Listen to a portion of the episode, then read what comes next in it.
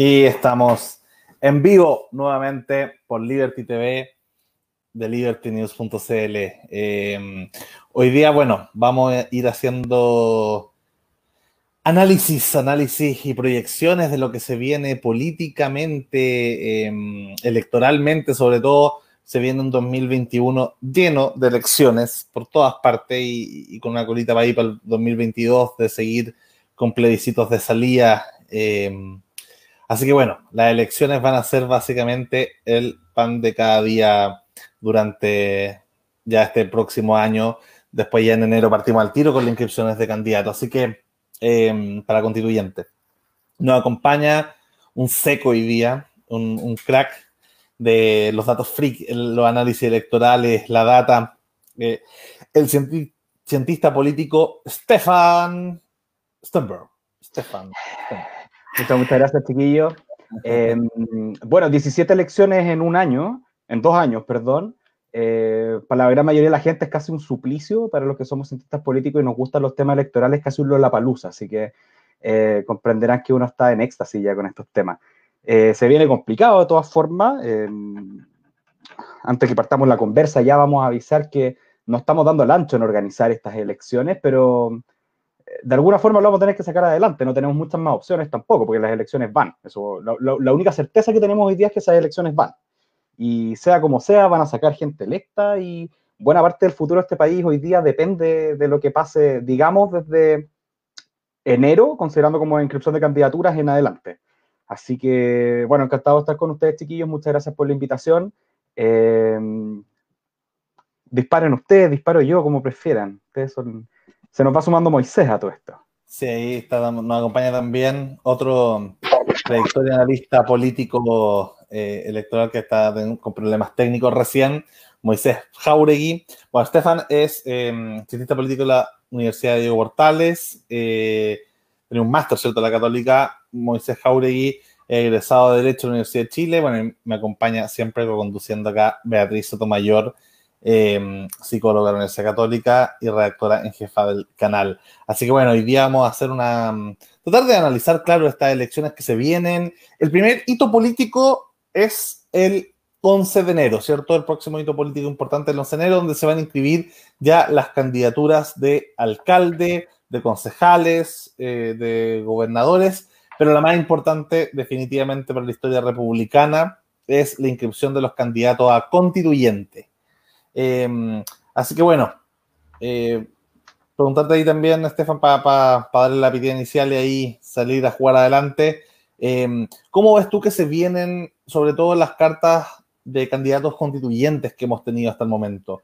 Em, ¿Cómo se viene eso y qué, crees tú que, son las, las, figuras clave? Van a haber mucha gente desconocida, un 30% de los chilenos querías, estaba dispuesto a ser constituyente, o sea, había unas ganas de participar y, pasamos desde la tía Pikachu hasta, hasta ¿cierto? Eh, ¿Quiénes van a ser finalmente los que van a construir esto y más o menos en qué proporciones va a quedar? ¿Cómo ves tú el, próximo escenario constituyente? Al menos en cerrar las listas para este 11 de, enero.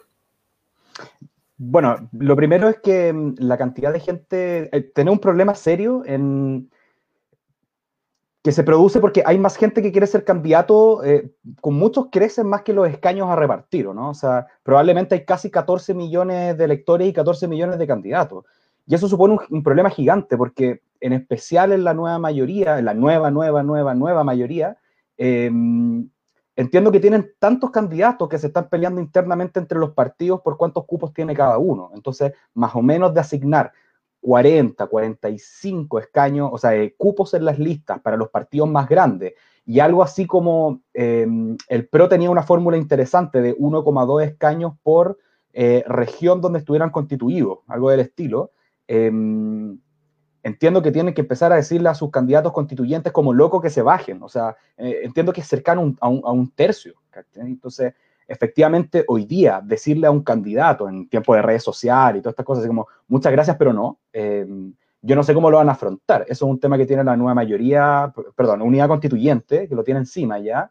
El Frente Amplio, eh, me imagino que tiene que tener una, una, mirada un poco más programática y un poco más disciplinada. Y bueno, eh, se anduvo vaciando desde adentro, lo cual también le va a ayudar a no tener un exceso de candidatos. y entiendo que Chile Vamos tiene una mirada que es un poco más ordenadita. Lleva un rato eh, trabajando uno a uno los candidatos, les cerró las puertas antes de que entraran. A diferencia de la nueva mayoría que no tenía muy saldados, es que iban una o dos listas. La diferencia entre ir una o dos listas es literal, que puede llevar el doble candidato. Con dos listas llevas el doble. Entonces, eh, como primera, como primera idea, está repleto de candidatos, va a haber que empezar a cerrar puertas como loco, y las puertas que se cierren en, esos casos siempre van a dejar a alguien herido, porque o es algún militante estrella de un partido, o es un tipo que venía creciendo dentro de un partido, o es un independiente. El más fácil de echarse en todo este caso es el independiente. El problema es que el que públicamente más te van a destruir por hacerlo es que sale hablando, por ejemplo.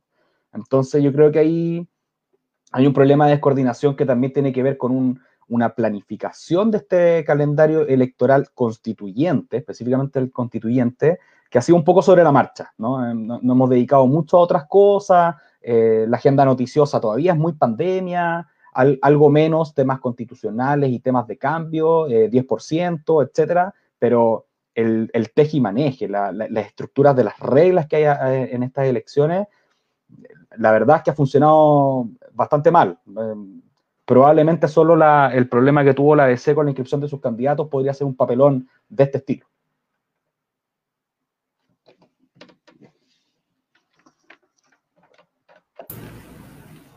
Moisés, también darte la bienvenida y que nos comentes tú cómo crees que se van a venir estas próximas elecciones, estos próximos días em, al respecto con el tema constitucional. A ver, para mí yo creo que es importante analizar esto desde la perspectiva, perdón, estoy aquí acomodando la cámara, desde la perspectiva de las derechas. Eh, veo que al menos en las derechas el escenario está muy de...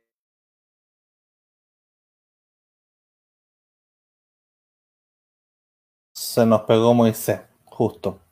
Em, bueno, también ahí aprovechemos de, preguntarte y, y, contarle un poco a la gente que nos está viendo y que nos va a ver después justamente mm, eh, sobre las, como decía Moisés recién, sobre las derechas y las izquierdas, cómo se van a configurar probablemente esta, estas nuevas coaliciones. O sea, eh, no hay ganas, parece, de en Chile vamos de aceptar a José Antonio Cast, ¿cierto? Se dio un portonazo importante ahí en la cara a, esta ultraderecha, lo que, lo que la política europea en su momento se llamó el cordón sanitario. Eh, de dejar fuera a populistas de derecha e izquierda por parte de, la política conservadora y socialdemócrata.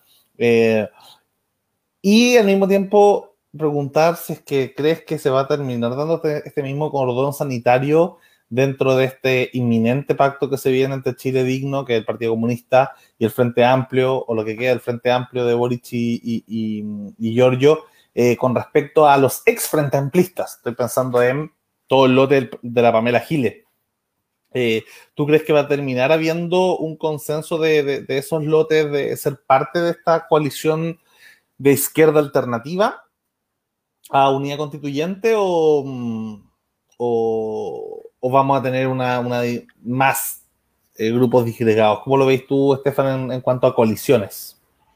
Mientras vuelve Moisés.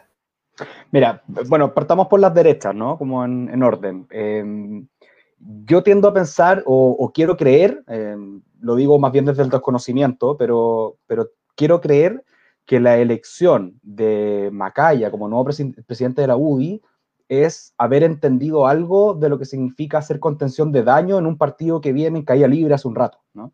Entonces, tiendo a pensar que ese giro y el haberle hecho este desaire a Víctor Pérez que pasa de ser un, senador emblemático a ministro del Interior, más bien fallido, pero ministro del Interior. No todos los días alguien puede decir, bueno, fui ministro del Interior.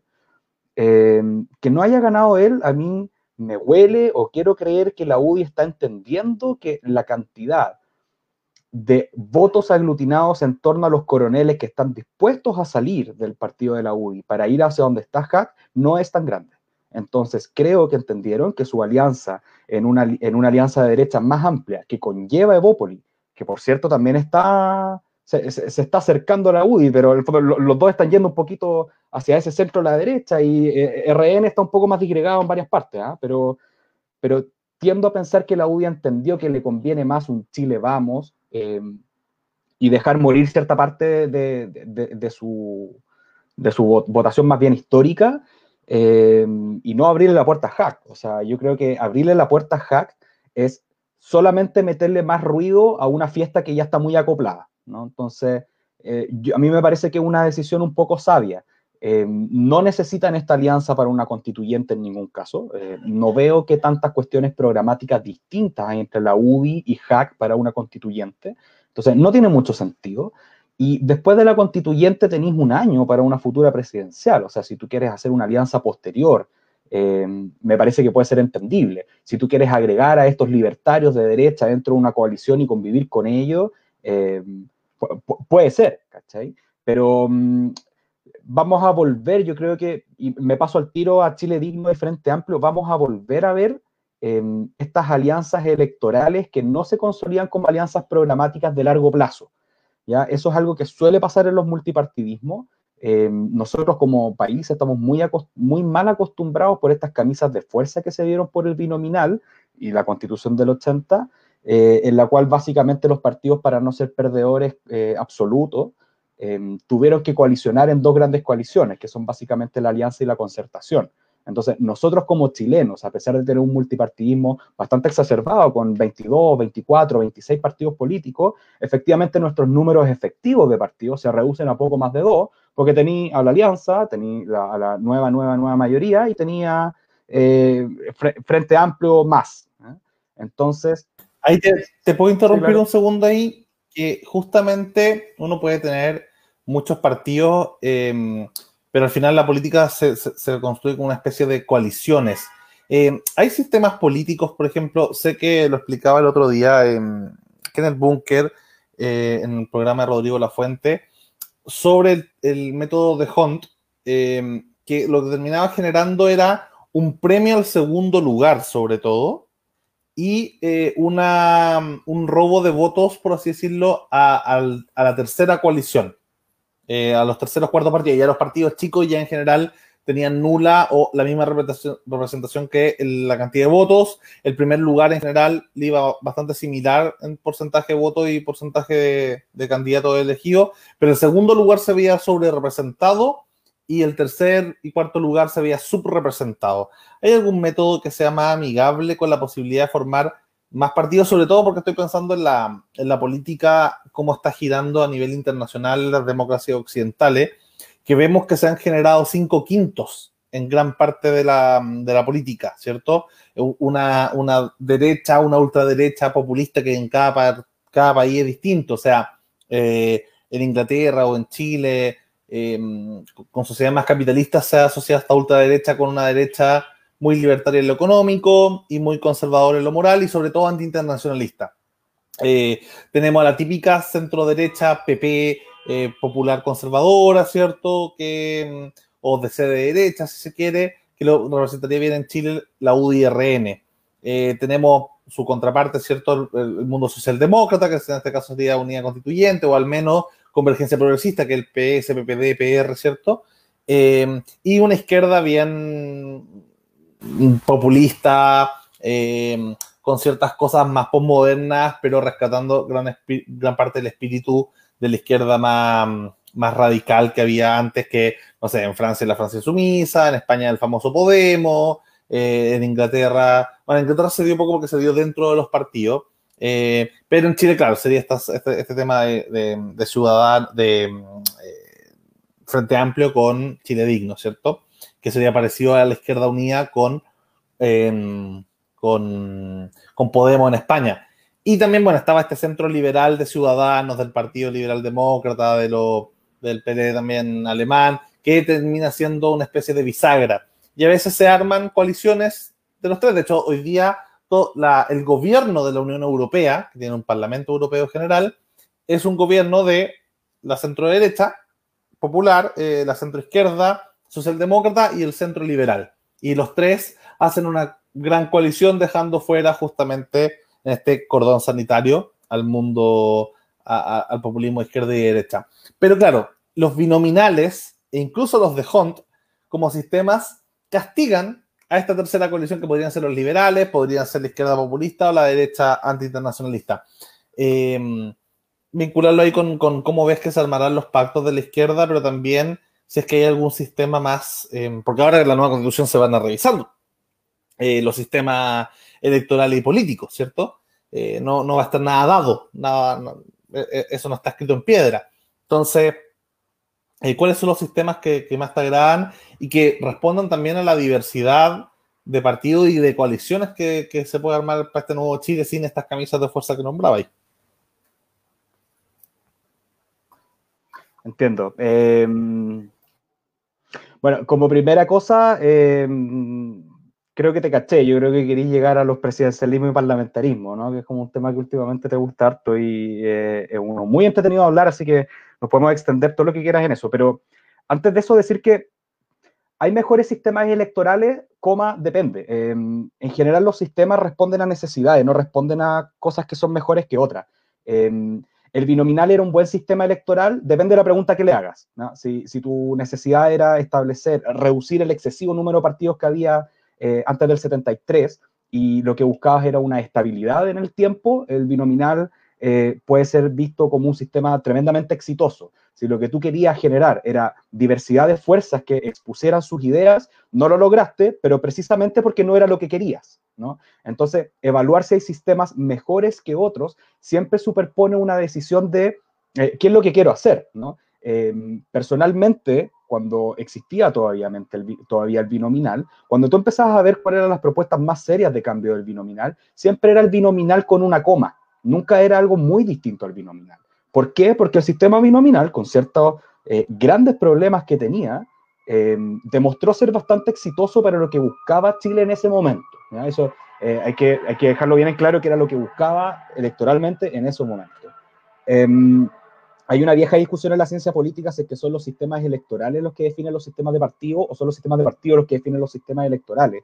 Entonces, em, una primera pregunta que tú tendrías que hacerle a un sistema electoral probablemente tiene una tradición mucho más aristotélica de eh, eficiencia o de lo bueno que es algo, ¿no? Y cuando tú le haces una pregunta de eh, qué es lo mejor, probablemente eh, te equivocas un poco, porque ¿para quién? ¿Ah? Bueno, ¿para quién? Entonces, algunos siglos después, empiezan a haber algunas tradiciones de pregunta para, sistémica que probablemente son mucho más maquiavélicas y no maquiavélicas de malo, sino que con Maquiavelo, Donde tiene que ver con una cuestión de conveniencia. Entonces, eh, ¿por qué yo hago un sistema electoral o cómo evalúo un sistema electoral? Tiene que ver con la meta que yo pretendo conseguir. ¿ya? El cambio del binominal era esta camisa de fuerza que obligaba a dos grandes fuerzas políticas a competir entre sí sin diferenciarse y sin dejar entrar a independientes o nuevas fuerzas dentro del espectro político. Em, y lo que lograste al sacarlo fue no solamente aumentar la cantidad de partidos formales que tenías en Chile, sino que crear una tercera coalición, así de fuerte. O sea, era Alianza Concertación y un par de independientes que muy escasa vez tenían algún tipo de éxito electoral. Pasaste derechamente a tener dos alianzas electorales exitosas y una eh, relativamente exitosa, ¿no? El, el, Frente Amplio, no recuerdo el número, pero son 20 candidatos que saca electos en el Congreso aproximadamente. Y eso es una fuerza que en Chile hoy día te, da vuelta una decisión, ¿no? O sea, dependiendo hacia dónde vote, te da vuelta una, decisión. Em, creo yo que hay mejores sistemas para esa idea de tener mejor representación. Siempre va a haber una tensión probablemente entre los sistemas eh, proporcionales y los mayoritarios de acuerdo a las condiciones que tienes dado. Por eso me pegué esa lata de, del tema aristotélico versus el tema maquiavélico, porque si yo sé que Chile tiene un sistema de partidos muy atomizado, son muchos, son pequeños, tienen poca militancia, tienen poca disciplina, eh, de repente no me conviene hacer una elección proporcional por partido, donde efectivamente cada uno de los partidos pueda sacar su representación y sea una caja de monos en el Congreso, ¿no? Es lo, que hablamos antes de esta política de la, mm, eh, de la identidad, lo identitario, donde al final eh, al parecer, para que en Chile estemos contentos con la representación política, parece que tiene que haber la misma cantidad de partidos que de electores posibles en una elección. Y eso es virtualmente imposible. Entonces, em, en Chile mezclamos, em, viramos hacia un sistema mayoritario, o sea, no es que hayamos virado, o sea, perdón, eh, proporcional, no es que hayamos virado hacia uno proporcional. El sistema binominal es el sistema, es un sistema proporcional y es el menos proporcional de los proporcionales, ¿no? tiene efectos mayoritarios, pero es proporcional. El DONT es una cifra repartidora, no, no discrimina en la ingeniería electoral que hay detrás del sistema, solamente es cómo se reparten los escaños por conteo. Entonces, el binominal tenía DONT, el actual sistema tiene DONT, ¿ya? Y hoy día estamos compitiendo en un sistema proporcional que, como decíamos, busca tener más partidos, tener más representación de identidades particulares, pero estamos atrapados en estas camisas de fuerza que nos hacen competir con el Partido Socialista. Vamos un poco más atrás, nos hacen competir con el Partido Comunista y, el, y la democracia cristiana en la misma coalición. Entonces, em, efectivamente, ¿cómo voy a expresar diferencias em, políticas sustanciales si es que tengo listas que son demasiado amplias?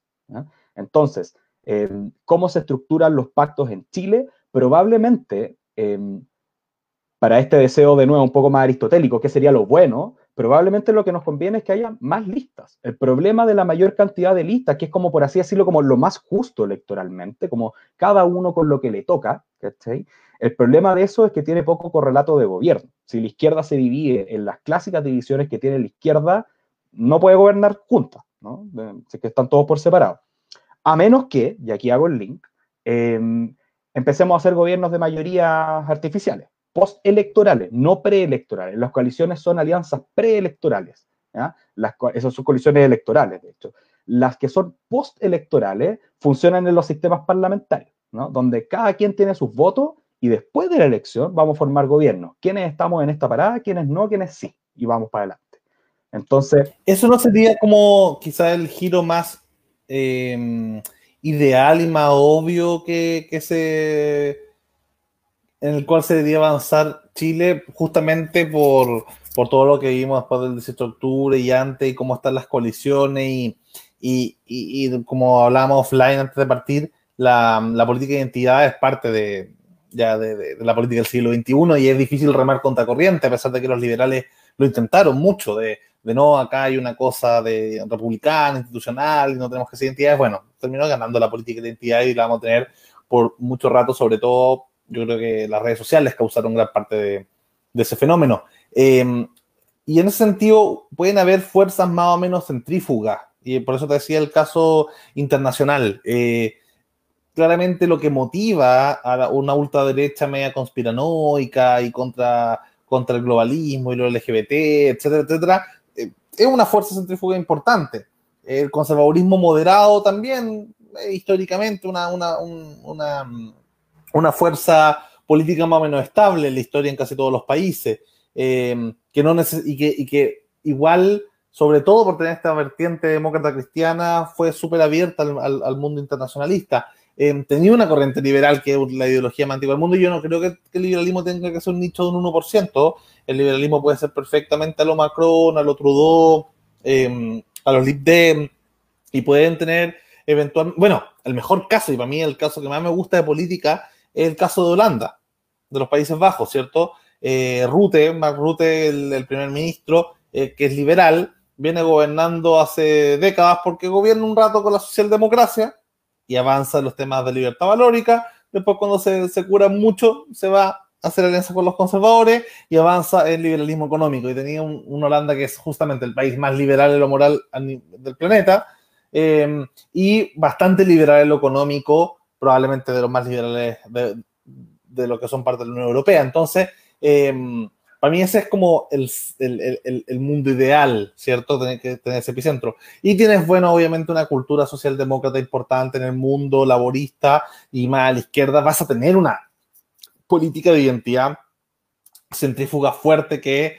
que caiga en estos populismos, que sea romántica con, no sé, con el Che Guevara y, y que vaya cambiando y un día sea ambientalista, ultraambientalista y el otro día ultra feminista y, tiene una visión, una cultura de vanguardia. Entonces, tiene cinco y puede ser más. También, cierto, los verdes han, crecido bastante, pero, pero tiene ciertas culturas políticas que son epicéntricas para evitar la caricatura. Estoy pensando de, de los 14 millones de partidos, ¿cierto? Eh, uno puede tener, más allá de tener 26, 50 partidos, puede tener más o menos 4 o 5 fuerzas políticas que eh, que se coordinen y, luego, claro, tener esta, estos pactos posteriores a la elección. Eh, y preguntarte, porque estaba, ya, se instaló el debate, como, como bien me pillaste, eh, del tema eh, semipresidencial y parlamentario. pero hay que ver, hay que analizar eh, qué es con el sistema parlamentario, qué sistema de elección es el más compatible para eso. Yo ahí lo pienso maquiavélicamente. Si queremos llegar a un parlamentarismo, si queremos llegar a una política de coalición post-electoral, eh, por así decirlo, ¿cuál es el sistema de elección más eficiente con esa finalidad?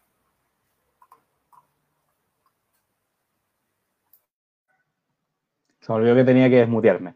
Em, entiendo tu pregunta, em, pero hay que hacer una...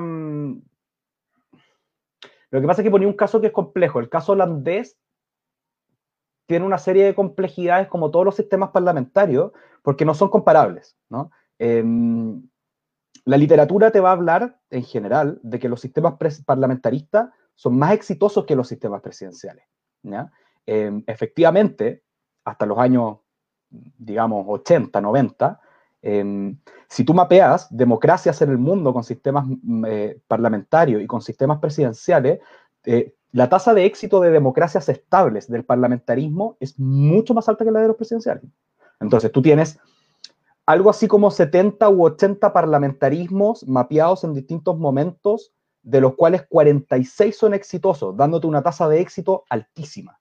Por el otro lado, tú puedes mapear más de 100 presidencialismos con una tasa de éxito menor a los 20 sistemas. Entonces, es muy malo.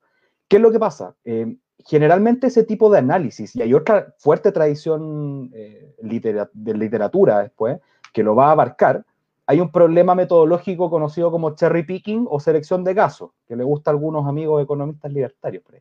Eh, el problema del cherry picking, en estos casos, es que cuando tú agarras esas 46 democracias parlamentarias exitosas, estás hablando en general de países europeos resueltos económicamente y resueltos en muchas otras cosas. Entonces, cuando tú tienes como variable dependiente, o sea, perdón, independiente el sistema político, parlamentarismo, presidencialismo, y tu variable dependiente, tu pregunta a responder, es cómo influye la estabilidad democrática, y en eso es un país que tenga más de 25 años ininterrumpidos de democracia como una democracia estable, el problema que tienes es que si tú vas a comparar países del primer mundo contra países del tercer mundo, países del tercer mundo con presidencialismo, muy pocos casos, países del primer mundo con presidencialismo, muy pocos casos, y viceversa. Entonces, la comparación igual es odiosa. Entonces, la diferencia... Ahora, igual en defensa, en defensa de ese punto está que, que ah, Europa no es como que haya no, haya vivido particularmente casos de, de, dictadura, de revoluciones, de golpes. O sea, en su momento pasaron por, muchos momentos conflictivos, eh, tercermundistas, si se quiere, en su, en su política, y justamente alcanzan el parlamentarismo en, una, en, una, en una situación bastante, mm, bastante similar a alcanzar ese mismo nivel de desarrollo. O sea, pareciese al menos a nivel intuitivo, es que el parlamentarismo se da asociado en general o con una tendencia a cierto nivel de desarrollo, porque no es que Europa haya sido siempre parlamentaria, ¿cierto? Eh, Alemania e Italia, que eran estos casos de, eh, repúblicas eh, parlamentarias que tenemos hoy día, pucha, vivieron hasta, hasta mediados de los años 40 dictaduras feroces. Entonces, y justo después de eso adoptan con más tranquilidad un sistema al, lo menos presidencialista posible también por, estos mismos traumas, siento yo. Perdón, eh, estoy de acuerdo, pero entonces el problema no es tu sistema de gobierno como predictor de una democracia estable, sino que probablemente son otros problemas. Yo no me apresuraría a decir que el problema que tuvo Alemania e Italia, los perdedores de una guerra mundial más o menos grandota, eh, fue precisamente el parlamentarismo o el presidencialismo. Probablemente sus problemas radicaban en otros lados, ¿no? Eh, lo mismo de Estados Unidos. Estados Unidos es un país que podemos decir que tiene relativo éxito. O sea, yo me imagino que alguien puede estar en desacuerdo con Estados Unidos, pero nadie puede dudar que es un país exitoso. Y ese es un país presidencialista. ¿no? Eh, tiene dinámicas parlamentarias, puede ser. Eh, desciende de la Commonwealth, puede ser. Em, eh, Westminster, en el fondo Inglaterra. Pero es presidencial y es exitoso. Y Francia es semipresidencial y es exitoso.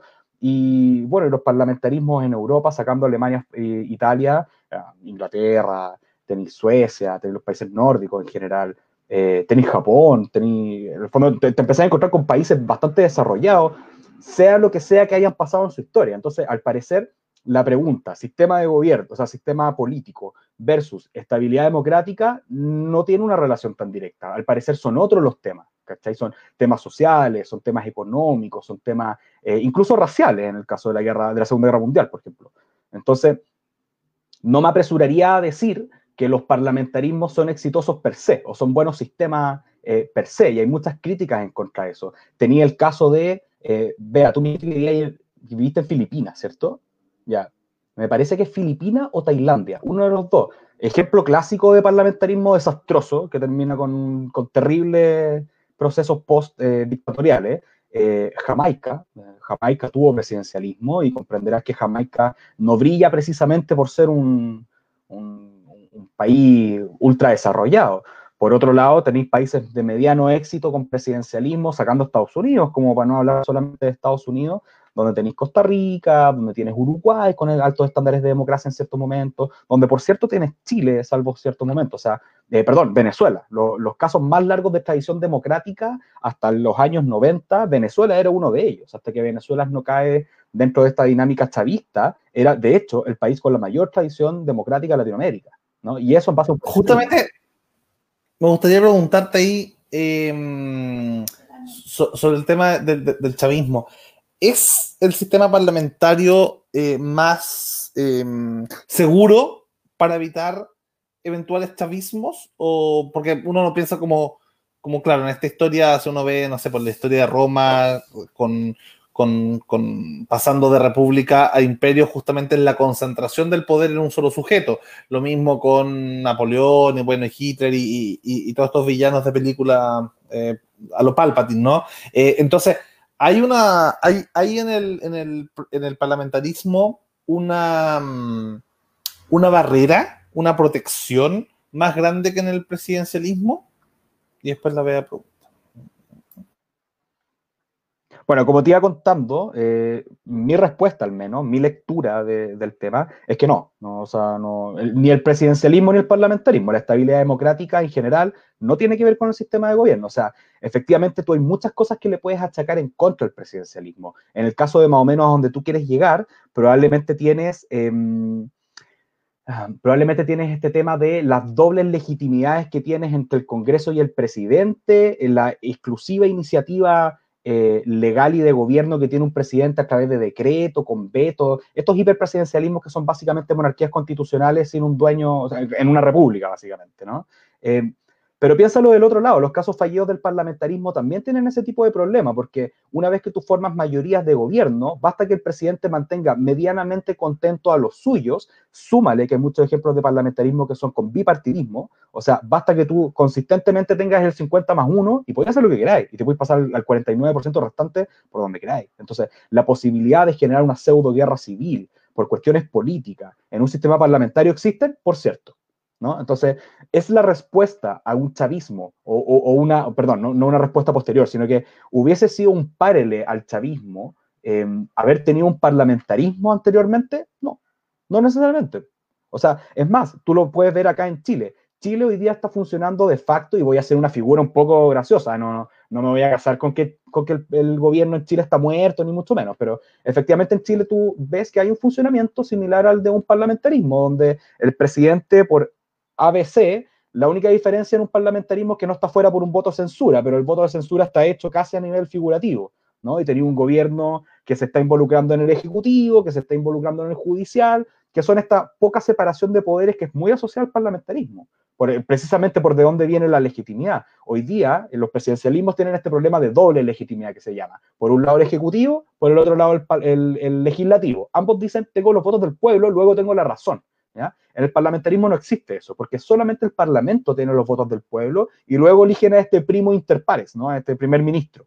Em, el problema es que efectivamente la mayoría de los parlamentarismos, por ejemplo, también, no la mayoría, varios, Alemania, Corea del Sur, eh, Japón, tienen em, bicamerales, ¿no? Donde la Cámara Baja tiene capacidad de disolver presidentes, o sea, eh, votar gabinetes o votar presidentes, y la Cámara Alta solamente tiene iniciativas legislativas, ¿no? Entonces, dentro de esas dos cámaras, entre ellos, también se genera esta doble legitimidad. Y cuando eso se genera, pasa lo mismo. Tenéis interrupciones constantes al ejercicio democrático. ¿por qué encontraba tan importante Em, esto, este tema de que los parlamentarismos se ejercita en democracias que están mucho más sanas desde lo económico más resueltas, porque no es lo mismo cuando tú tienes que pelear con adversarios políticos por legalizar la marihuana que cuando tienes que hacerlo por que la, la gente salga de las calles y tenga casa, ¿no? El problema es tan radicalmente distinto que la pelea que vamos a tener nosotros versus ese problema es radicalmente distinto también.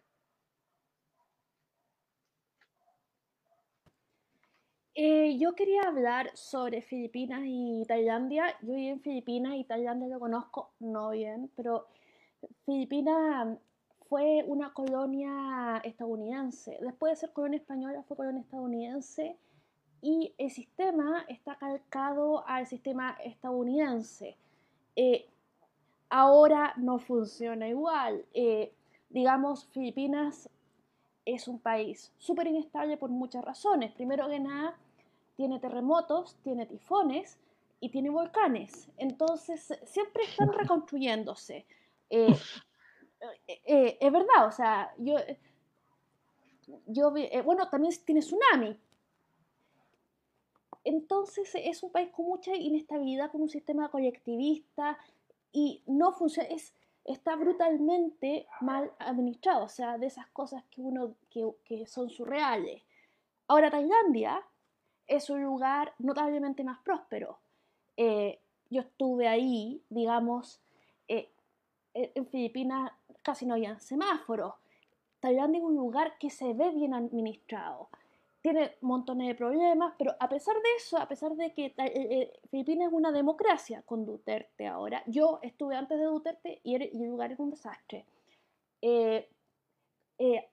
mediante una monarquía que pasa de una, eh, como de un golpe militar a otro, pero aún así está notablemente mejor administrada y además Filipinas, además de los volcanes eh, y todo lo que te digo, está increíblemente sobrepoblado. En los tiempos de Ferdinand Marcos, cuando digamos los métodos anticonceptivos están más disponibles, habían 15 millones de filipinos en, en 7.000 islas que son bastante chiquititas. Ahora hay más de 100 millones. Creo que hay 100 millones 115. Con lo cual, eh, tú no te puedes imaginar la sobrepoblación de ese país. No se puede caminar. O se puede caminar, pero siempre como... En y esto es por una especie de fundamentalismo católico que prohibía, eh, que decía hay que tener todos los hijos que Dios mande y están súper sobrepoblados y están muy fregados, muy fregados. Entonces, bueno, curiosamente un sistema con que es básicamente una dictadura militar más monarquía funciona mejor que lo que en teoría una democracia. Eh, eso quería decir sobre Filipinas. Eh.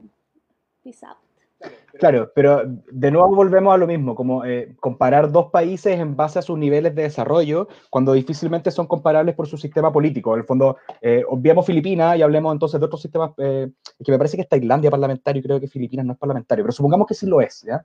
hablemos de otros parlamentarios, Botswana, Trinidad y Tobago, Somalia, no recuerdo algún otro caso, Sri Lanka. Eh, pero que podemos estar un rato hablando de países y discutir cuál está más arriba del otro, pero ninguno de esos es Holanda. ¿ya?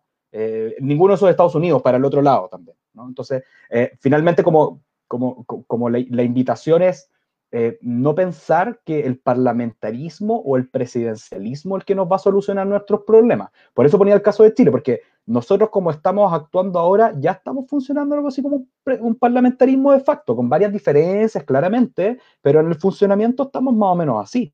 Y no veo a nadie diciendo que nuestro sistema político esté en óptimas condiciones hoy día. ¿no? Entonces, eh, nuestros problemas se van a solucionar porque tengamos em, un parlamentarismo, no lo sé, puede que sí, pero hay que revisar porque entre los parlamentarismos más extremos y los presidencialismos más extremos hay una infinidad de casos entre medio. Hay una infinidad de diferencias entre los países presidenciales, desde los hiperpresidencialistas a los presidencialistas más eh, blandos, por así decirlo.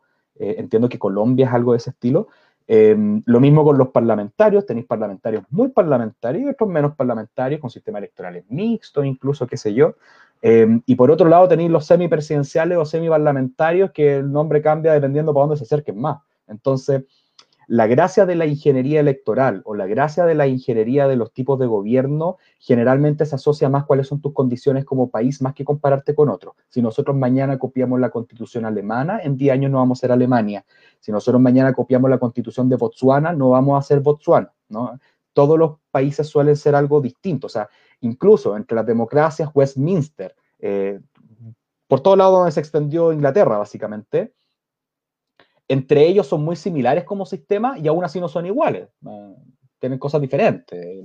En, Oceanía hay temas raciales que no habían en, eh, en, Inglaterra. En la India hay temas de pobreza que, por cierto, no existían en, en Inglaterra, etc. Entonces, em, es eso, es eso, como el nivel, tu calidad democrática, tu desarrollo como país no está dado por tu tipo de gobierno. Probablemente la respuesta viene de otro lado.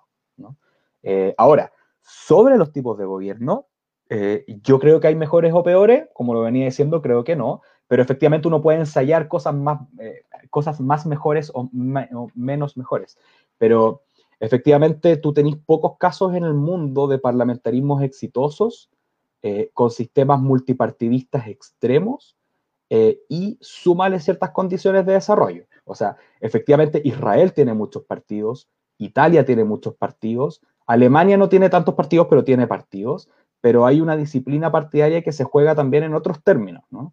Em, eh, qué sé yo, en, Israel se agarran por muchos temas que pueden ser muy graves, pero no es necesariamente el pan.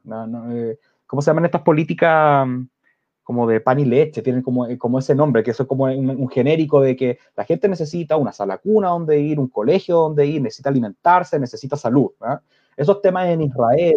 Problemas materiales versus los postmateriales. Exacto. O sea, si vamos a discutir de problemas postmateriales, significa que nos pegamos un salto, un salto de desarrollo lo suficientemente estable y que diría, entre comillas, que fue hecho por gente de bien, con partidos disciplinados, con partidos coordinados, que trabajan bien entre sí. Y si tú quieres ver un ejemplo de descoordinación política, en Chile levanta una piedra y la vais a encontrar, ¿cachai?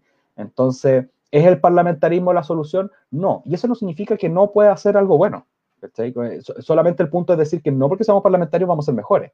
Esta propuesta que se está haciendo hoy día más encima, eh, la gente que está llamando al parlamentarismo, lo está pidiendo en el momento en donde el presidencialismo está más en el suelo, a punto del tiro de gracia. Entonces, si vamos a evaluar los sistemas por su comportamiento en crisis, bueno, también hay que ir a ver a los parlamentarios cuando tuvieron crisis y terminaron mal. Em, no es Chile el único, eh, el único caso donde podría ser. Eh, el presidencialismo en Chile es bueno o es malo, no lo sé, pero efectivamente tú tenías incluso a la izquierda hoy día reconciliándose con esta idea de que lo que pasó después de la dictadura en Chile hasta el día de hoy parece que no era tan malo, ¿no? Pues tiene errores, faltaron cosas, eh, hay cosas de modelo súper graves que uno puede decir, pero al parecer, en términos generales, o al menos lo que se ve desde afuera en, en política comparada, no era tan malo. Em,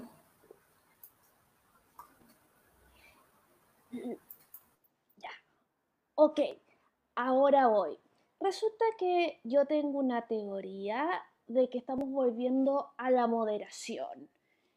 Ayer se lo preguntamos a Rodrigo Rettig, el otro día se lo preguntamos a Marco Enrique Ominami, eh, de que al final como que eh, estamos un poquito de vuelta de este populismo furioso de, digamos, de, pasarse 10 pueblos. Y estamos volviendo un poquito a la moderación. ¿Qué opinas tú, Estefan? Eh, mira, en, general, eh, voy a pensar como desde las cúpulas partidarias hacia la gente. Tú tenés dos momentos en donde sacáis la billetera y te desmadráis. Justo antes de la elección y justo cuando parte tu gobierno.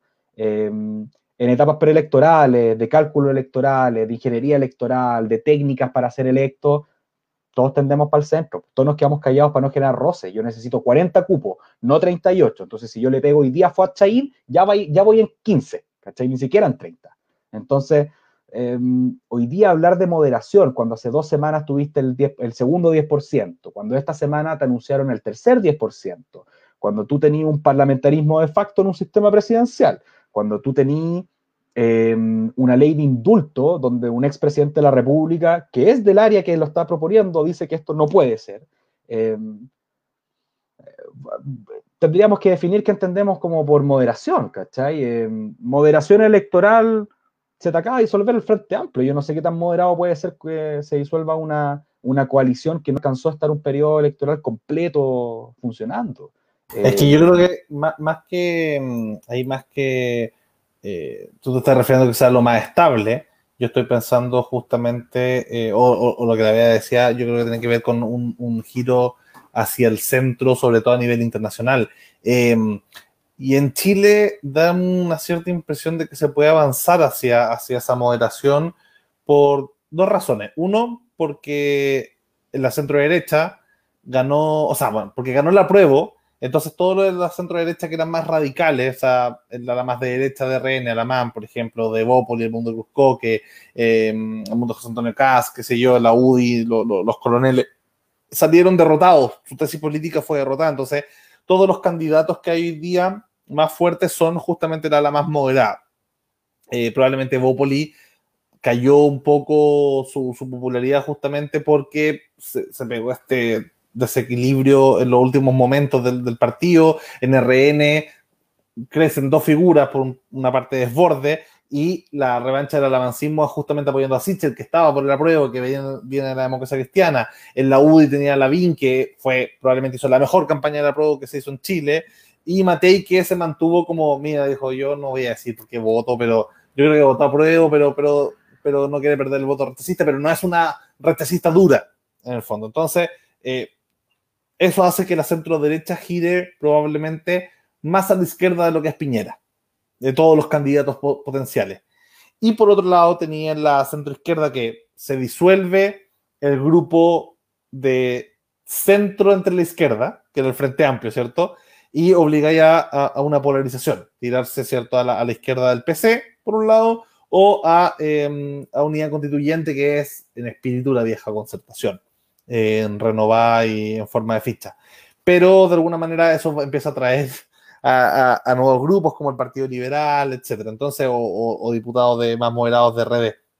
Eh, pero sobre todo creo que el segundo componente más importante que nos puede llevar a esa moderación es que la elección más importante junto con la presidencial ahora es la de constituyente. Y ahí los dos tercios obligan probablemente a que existan acuerdo, y, yo creo que al menos en las proyecciones electorales que se han visto, eh, esos dos, uno no va a haber un poder de veto de la derecha dura, ni la UDI más, los republicanos, más los libertarios, más lo que creáis, no van a poder tener un poder de veto duro, pero sí todo Chile vamos claramente va a tener un poder de veto. Por el otro lado, la izquierda dura, o sea, todo el Frente Amplio más Chile digno, no va a tener poder de veto, o sea, no va a tener un tercio, van a cerca del 27, 30%. Eh, y el, el, ¿cómo se llama? La, el único consenso posible va a ser de Chile Vamos más unidad constituyente. O sea, no va a haber ninguna posibilidad de que sea, no sé, pues, unidad constituyente más Chile Digno, más Frente Amplio, más Pamela Giles, logren este, eh, este, estos dos tercios, no dar los números por ningún lado. Entonces, se necesita, la única forma de armar es entre, un, eh, entre una conversación que incluya a la gran parte de unidad constituyente, sino toda, y a eh, gran parte de, mm, de, de, Chile Vamos, sino todo. Entonces, eso invita sobre todo a voces como el mundo, no sé, de Walker, el mundo de, de, Esquella, el mundo de Peña, el mundo de, de mm, de Aramán, el mundo de, de, todos los que han construido históricamente consensos, em,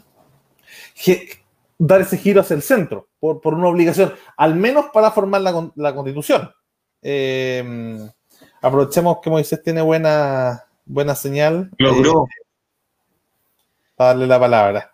Fue un milagro y entre nos, eh, creo que nunca había tenido tanto problema técnico. ¿Me escuchan bien? Fantástico.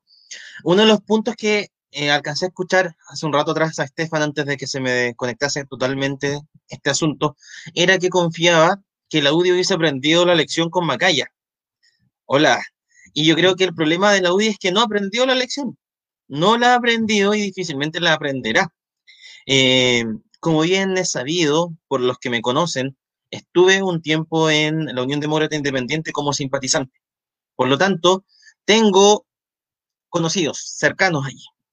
Y me decían, Moisés, si aquí resulta para entender el por qué gana Macaya, y aquí yo me voy a tener que hacer cargo de mis propias palabras, no de mi, de la gente que me contó, es que la coca nos tenía a todos amedrentados. Estábamos chatos, literal, del matonaje. Textual dijeron, matonaje de la coca von Rieselberg que los tenían a todos amenazados con que eh, tenían que comportarse tan líneas, hacer otra cosa, bla, bla, bla, bla, bla, bla, bla, bla, bla. Entonces, si nosotros analizamos además la lista que ganó, la lista Macaya, es una lista que primeramente es bastante difícil de entender desde un alma UDI. Tiene detrás al coronel Chadwick coordinándola. Eh, tiene además a una eh, Pepa Hoffman como secretaria general para poder coordinar todo el proceso de la operativa de la Unión Demócrata Independiente y Macaya simplemente en la cara visible. Para entender esta descoordinación ideológica de la lista, incluye a un diputado como Sergio Gaona, que es cualquier cosa ideológicamente hablando, y a una radicalizada conservadora, como es eh, Catherine Montalegre, que va de precandidata constituyente en su región. Eh, entonces tenemos a una ultraconservadora que en un debate públicamente dijo que ella no era de rechazar para reformar, sino de rechazar para mantener. Y es bastante difícil compatibilizar una posición de rechazo para, rechazo para mantener, o sea, ni una sola coma se le cambia en la constitución si tiene de presidente a Macaya. Y el coronel que está detrás es Chadwick. Eso te dice que la lista que ganó es un merjunje. El eslogan que tiene esta lista, o sea, que tenía esta lista era algo así como la UDI para las regiones. Simplemente es eso, una estrategia para ganar las bases porque los diputados de la Unión Demócrata Independiente, en su gran mayoría, estaban atemorizados por el matonaje de la coca. Querían sacársela de encima. Entonces, de cara a eso, yo me he puesto a analizar cómo viene el perfil ideológico para mi distrito en la constituyente. He averiguado cuáles son los candidatos que va a tener el RN, cuáles son los candidatos que tiene la UDI, y yo lo que veo, salvo la ambición extrema por el distrito 10 y obviamente el, el afán bastante carnívoro por el distrito 11, que se da casi como seguro. Disculpa, ¿tú estás en el eh, distrito 10? Yo estoy en el 13. En el 13, no. Eh, Pedro Guerrero Cerda, San Miguel, Lo Espejo, eh, La Cisterna, et al. Em, y lo que yo veo es que a la derecha le está importando un bledo la constituyente. Pero un bledo, no están armando listas competitivas. Em, hay que tener presente que en un distrito como el 13, que en el distrito en el cual yo voto, de 5 se va a terminar pasando lo más seguro a 4 con, con los cupos a pueblos originarios. Y este, en este distrito, Chile Vamos escogió a dos parlamentarios. Em, Cristian Moreira, hermano del senador Moreira, y Eduardo Durán, de la bancada evangélica. Los otros tres cupos son para la izquierda y la centroizquierda.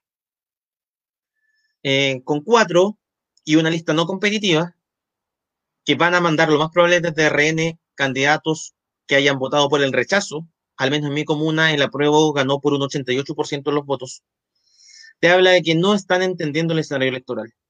Y mi posición es que en este escenario tan malo en la derecha, van a seguir ganando. ¿Pero saben por qué? Porque la izquierda está tan fraccionada que es casi imposible que la derecha sufra la merma.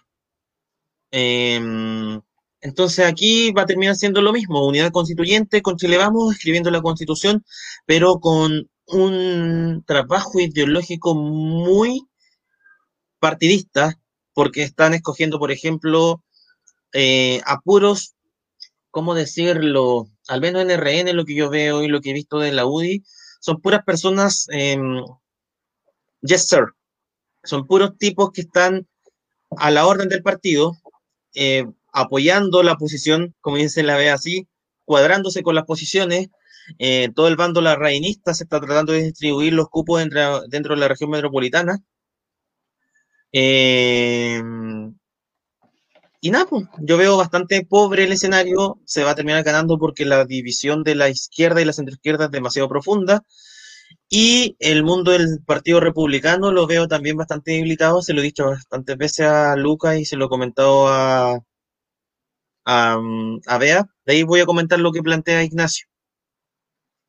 Em, creo que el Partido Republicano tiene pocas figuras. No sé si es que tú lo habrás mencionado o tiene una posición distinta, Estefan.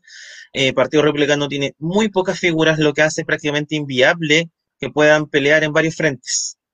Tienen que coger uno, la municipal o la constituyente. Y el problema es que si es que no llegasen a ganar la constituyente, queman a los candidatos de cara a la diputación. ¿Qué pasa si contrario a lo que he conversado con Lucas o a lo que Lucas me ha dicho hasta este momento que piensa, Gonzalo de la Carrera pierde la alcaldía de Las Condes. Perdió una comuna, no perdió el distrito completo. Por lo tanto, queda listo con trabajo de bases para asumir el desafío de la diputación. Pero ¿qué pasa si es que eh, Gonzalo de la Carrera pierde no la municipal, sino que decide ahora ir a la constituyente y pierde? Es el mismo distritaje solamente aumentar un cupo. Oh, perdón, el 11 se negoció también que no pierde cupo por, eh, eh, para entregárselo a pueblos originarios. Por lo tanto, sería el mismo sistema electoral y la misma cantidad de, de cupos. Queda literalmente muerto de cara al proceso que sigue. Porque si es que, en la, si es que la constituyente obtiene, inventemos, un 7% de los votos y no sale, o sea, su lista obtiene un 7%, ¿por qué seis meses después tendría que obtener un 15, un 21 o más para poder ser efectivamente electo? Probablemente va, a ser, va a ser bien similar, va a ser, sería bastante parecido eh, lo que saquen. Ahora, habrá que ver, no, no ellos no, han participado en una elección parlamentaria, eh, solo tuvieron la presidencial, vamos a ver cómo se traspasa y probablemente vayan a poner su ficha ahí. Eh, más allá de, esta posición como ideológica. Punto. Y es que si llegase eventualmente a darse el punto que yo te planteo, pierde Gonzalo la carrera. Si se tirase a constituyente, lo mismo hubiese pasado, por ejemplo, con Vanessa Kaiser, pierde. No lo puedes volver a tirar en ese mismo distrito porque no hay ninguna razón lógica para pensar que el porcentaje de votación en una, en donde no sale electo, a menos que bueno, en este caso, en este distrito no se da, no sale electo, seis meses más tarde tenga un porcentaje distinto. Por eso es que a ellos, estratégicamente hablando, les conviene potenciar la municipal y no la constituyente. Porque si llegan a perder la municipal, mantienen el trabajo de base y amplían el campo electoral. ¿Ya? También me parece, por último, importante destacar eh, el escenario de unidad constituyente que todos dábamos por muerto hasta hace un par de meses atrás pero son los muertos que quieren vivir y creo que van a dar una batalla importante. La salida del Partido Liberal del Frente Amplio juega un punto muy favorable respecto a las pretensiones de generar esa búsqueda de mayorías, entendiendo que lo más seguro, Partido Liberal, si es que no en esta elección, en la siguiente va a ser alianza con eh, Ciudadanos, Democracia Cristiana, et al.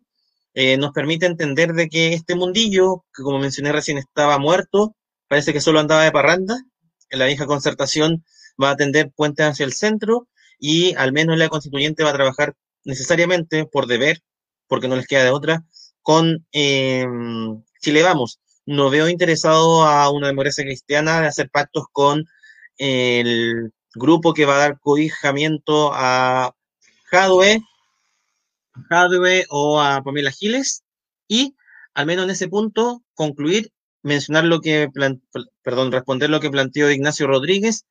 Eh, la lista de independientes en esta oportunidad van a ser testimoniales. Ya era difícil meter a un independiente sin partido político al interior de una lista y hacerla competitiva, entendiendo no solo el hecho de juntar las firmas, sino de tener el financiamiento necesario para alcanzar una campaña de alto impacto. Creo que con la distribución dentro de los 155 cupos a pueblos originarios se hace aún más imposible. Insisto, el distrito 13 elegía 5, ahora va a elegir 4. No me imagino en ese escenario de disminución de uno por distrito, salvo excepciones, que los independientes, como por ejemplo independientes no neutrales, sean capaces de cobijar para sí eh, uno cuando en verdad ya perdieron uno. Eso. Ahí, yo estoy de acuerdo contigo, Moisés, de, mm, de que es probable que el Partido Republicano no, no genere mucho, mm, eh, ni, todo ese mundo que esté, que quede a la derecha de Chile Vamos, pueda generar eh, mucho, mucho constituyente. Probablemente Kenneth Bunker le daba uno, dos, tres por ahí. Eh, y el distrito 23 era como, el distrito 11 era como su, el distrito donde más podían sacar porque fue donde mejor le fue el rechazo. Eh, y hay que ver, quizás si sacan un diputado o un alcalde o un, un constituyente vaya a ser allá y si no, eh, bueno, se verá. Eh, quizás la Araucanía, no sé, pero, pero viendo cómo le fue el rechazo, claramente las tres comunas son las más importantes. Con respecto a la pregunta eh, que hacía Ignacio, yo ahí quería hacer justamente un comentario, porque por el escenario actual, por, por lo inminente de tantas elecciones, como decía Estefan cuando partió el programa, eh, y cómo está, y la idea de los dos tercios, obliga justamente a, a generar grandes acuerdos. De alguna manera, estas dos coaliciones, Chile Vamos, la centro derecha, y Unidad Constituyente, la centro izquierda, logró cooptar básicamente a, a, todos los liberales. La mayoría de los liberales están ahí dentro. O sea, tenemos en, en Chile Vamos a Evópoli, que lamentablemente está cada día menos liberal, pero, pero tiene un grupo de liberales de derecha importante adentro. Eh, está también el grupo de Sichel, que, tenía gente igual buena, como Silvia Seguirre, que, que veremos, bueno, se, sabe que Mariana Elwin va a ir de constituyente en la, lista de Chile Vamos, al parecer. Eh, entonces, se tiene dentro de Chile Vamos un espacio para los liberales. Pero más interesante aún es el espacio que se abrió en unidad constituyente para los liberales.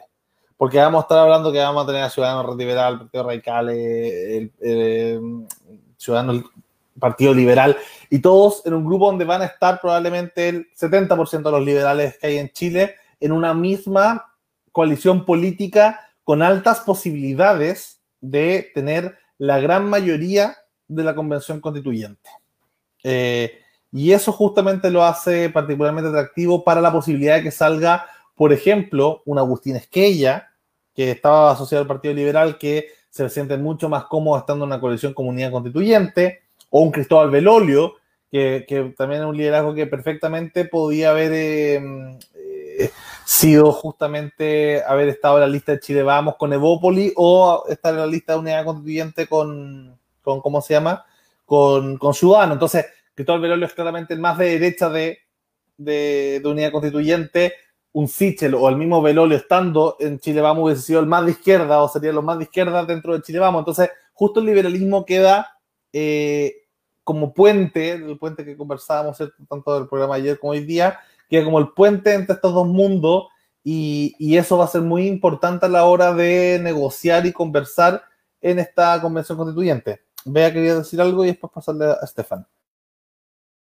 Quiero dejar instalada la pregunta, o sea, elija su constituyente favorito. Eh, digamos, puede ser, no sé, la tía Pikachu en adelante, vuélvase loco o no tan loco. Eso, Estefan. Ya, estoy con el micrófono. Eh, me tengo que hacer cargo de varias cosas que se dijo, eh, o sea, que, las que me interpelaron, entonces, pero voy a ir más o menos rápido, ya, como para llegar de nuevo a este tema que creo que está más interesante también. Eh, difiero un poco contigo, Moisés, con que la UDI no entendió y con que la derecha muestra poco, poco interés en, esta, en este proceso constituyente.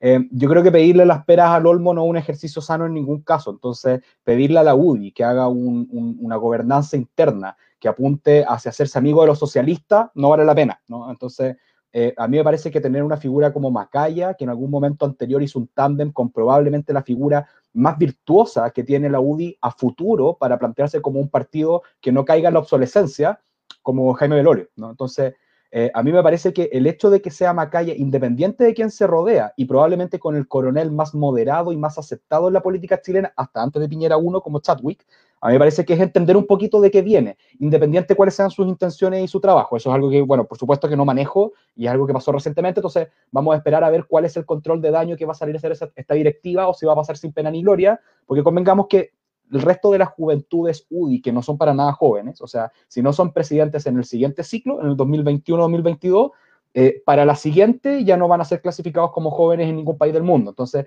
las juventudes UDI no tienen mucho de dónde brillar y probablemente Macaya podría ser el único que nos tape la boca en un futuro cercano eh, al, mando de un partido si es que lo logra. Eh, eso lo va a decir el tiempo.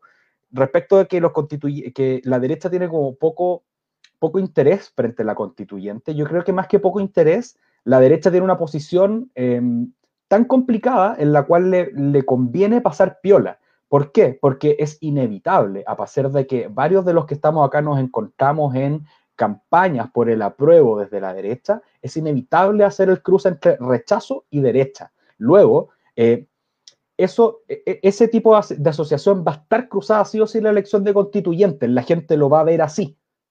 Además, por el tipo de elección que es la de constituyentes, va a ir sobre candidatos que sean rostros reconocibles, eh, Lucía López, Cristóbal Velolio, eh, algunos políticos de antaño que se están reciclando, Mariana Elwin, eh, Sole Alviar, etc.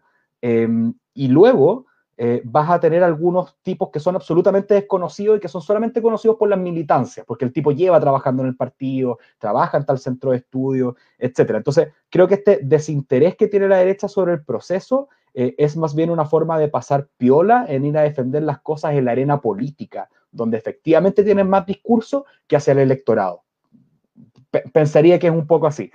Paso de nuevo. Em, la municipal, el tema del Partido Republicano en la municipal de Las Condes con la carrera, a mí también difiere un poco. Efectivamente, si la carrera saca un porcentaje de votación eh, respetable, el cual estoy hablando de un 10%, un 10%, 15% me parece respetable, tenéis que pensar que el distrito, eh, perdón, Las Condes en particular, es una comuna en la cual saca el 80% del candidato derecho y el, de derecha y el resto se lo reparten los socialistas y el Frente Amplio. La DC es un partido que tiene muy poco arrastre en Las Condes, porque es eso, la derecha y los que no son de derecha no son precisamente DC, eh, como por dato electoral, ¿ah? Jorge Katz.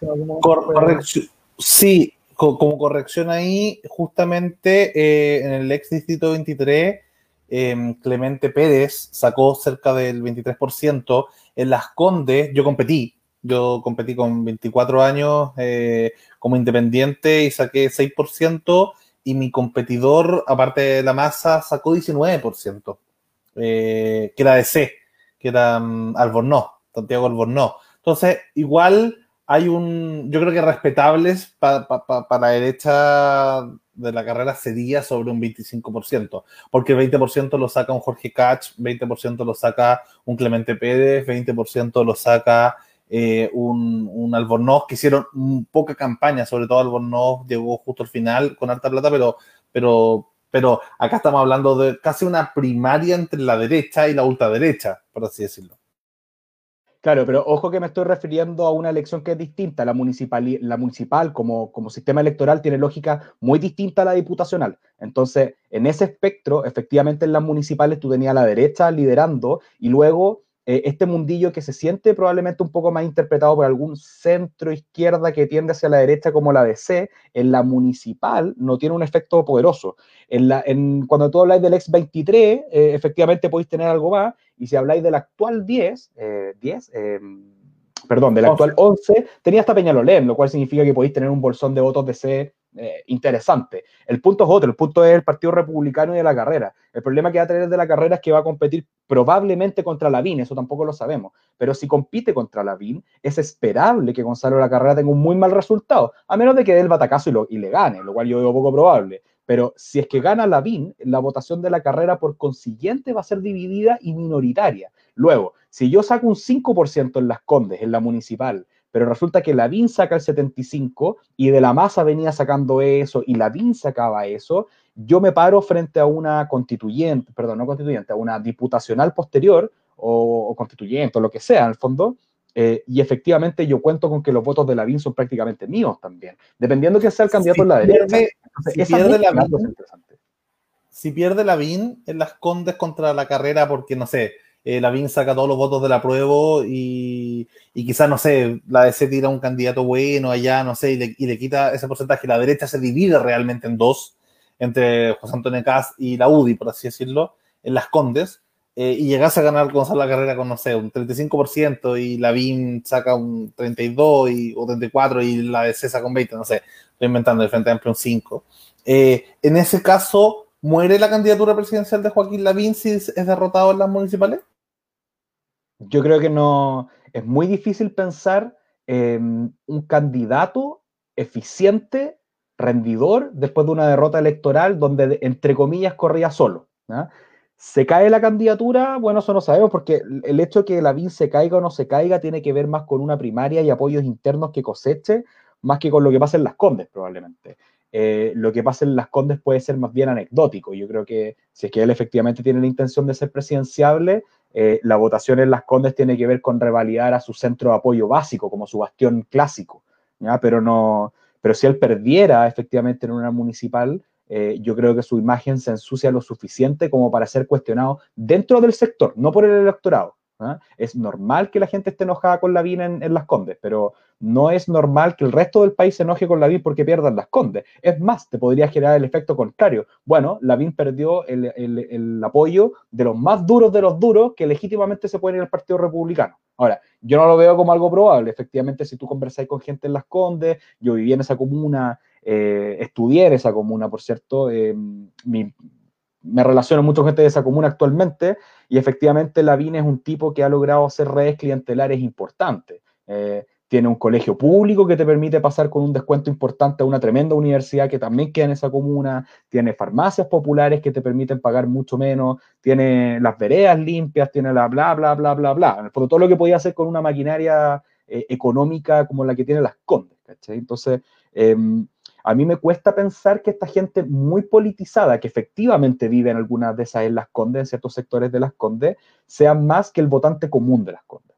Y ese votante común, yo creo que ve en Joaquín Lavín algo más que una derecha, sino que un candidato. Yo creo que la votación de la masa en su primera incursión en la municipalidad es un calco de Lavín y no un calco de la derecha. Ahora, te estoy hablando de cosas que opino sin una base muy...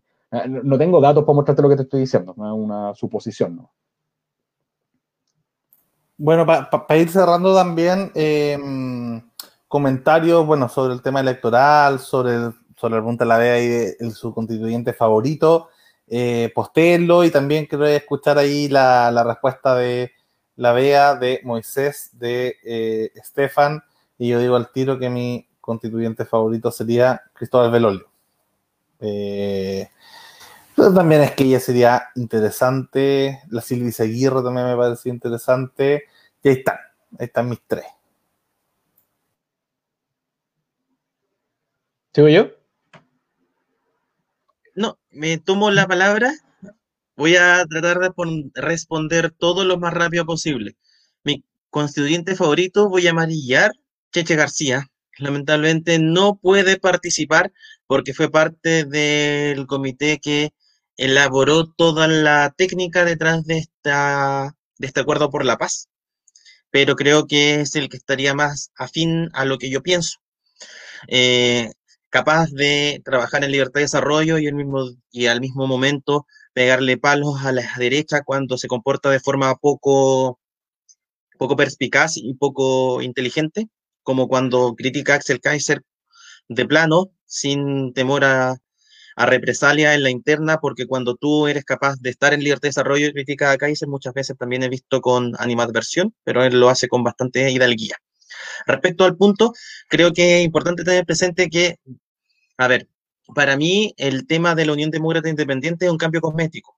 Por eso, quizás yo mal o quizás yo escuché mal, porque justo también ahí se me cortó la, la señal del Internet, pero yo creo que es un cambio cosmético, que simplemente eh, querían sacarse a la coca de encima y a las redes clientelares detrás. La lista del, de Macaya gana porque tiene a la gran parte, si es que no casi toda la bancada de diputados a su espalda, lo que le permite generar un proceso de bases para alcanzar los votos necesarios. Hay que tener presente también que la Unión Demócrata Independiente tuvo cerca de 10.000 votantes, lo que significa que al menos tienen a las bases activadas. Y eso es bueno para una derecha que necesita movilizar a los suyos de cara a un proceso que se viene complejo en todo su esplendor. Respecto al Partido Republicano, creo que eh, no tienen cómo dividirse. Eh, no hay forma alguna en que peleen dos frentes porque no tienen suficientes personas. Y en ese sentido creo que tomaron la decisión correcta. Porque si es que, si bien claramente una municipal tiene una lógica distinta a una elección parlamentaria, la elección parlamentaria de este año que viene va a tener una lógica muy similar a la de constituyentes de abril, por las razones técnicas ya mencionadas. Entonces eso va a dar que eh, ante cualquier tipo de fracaso, un 10% quitado a la BIN en las Condes puede ser vendido como un gran proceso de destruir a la vieja derecha, que hay que dar paso a la nueva derecha y construir una amplia mayoría que les permita a Partido Republicano eh, pasar a tener diputados seis meses después, eh, ampliando el distritaje a Lo Barnechea, La Reina, Peñarolén, etc. Y ahí entender el distrito 11 ya en su, en su toda dimensión. Pero un 7% o un 10% y quedar fuera de la constituyente, con ese porcentaje no te deja en buen pie para construir una retórica desde el derrotado. Y eh, finalmente creo que Em, es súper interesante también entender el tema de las Condes, porque las Condes tiene, a ver, el Distrito 11 en su conjunto, no las Condes como particularidad, al único diputado que no tiene de la derecha o de las derechas es del Partido Banista y el único y el único concejal que no es de derechas dentro del Consejo Municipal de las Condes es demócrata cristiano. Entonces ahí yo difiero con que la democracia cristiana no tiene fuerza. Eh, al menos logra constituir la primera mayoría dentro de su núcleo, porque por sistema de Hunt basta eso para ser electo y reunir un poco más de votos como para agarrar algo de la torta. Y eso sería. sí, igual ahí decir Estefan justamente que, mm, que, que, lo que yo decía de las Condes no era sobre el distrito 23 con Clemente Pérez, que había sido uno de los casos. De hecho, después a el le fue mal, viendo por la DC en el 23, eh, la mitad de lo que sacó Clemente Pérez. Eh, pero yo te decía la, la alcaldía, o sea, Catch y, y Albornoz sacaron, con, o sea, te digo, Albornoz apareció a dos días de la inscripción de, de eso a hacer campaña. O sea, la, concentración no tenía candidato hasta dos días antes eh, y la DC tiró y sacó 20%. Entonces, yo diría que no es menor. Y históricamente, esta periodista TVN era la primera mayoría de concejales en Las Condes, eh, que era demócrata cristiana. No me acuerdo cómo se llama, una típica de los 90. Así como de la época de Bernardo de la Maza, eh, que había tenido cáncer, que había tenido una enfermedad así. ¿Cecilia Serrano? Sí, la Cecilia Serrano. Ella era primera mayoría siempre, excepto cuando compitió contra Carlos Larraín en 2008, siempre fue primera mayoría eh, y DC. Así que la DC sí tiene fuerza en Las Condes o tuvo en los últimos 20 años. Eh, eso. Estefan, tú, eh, constituyente favorito. me toca.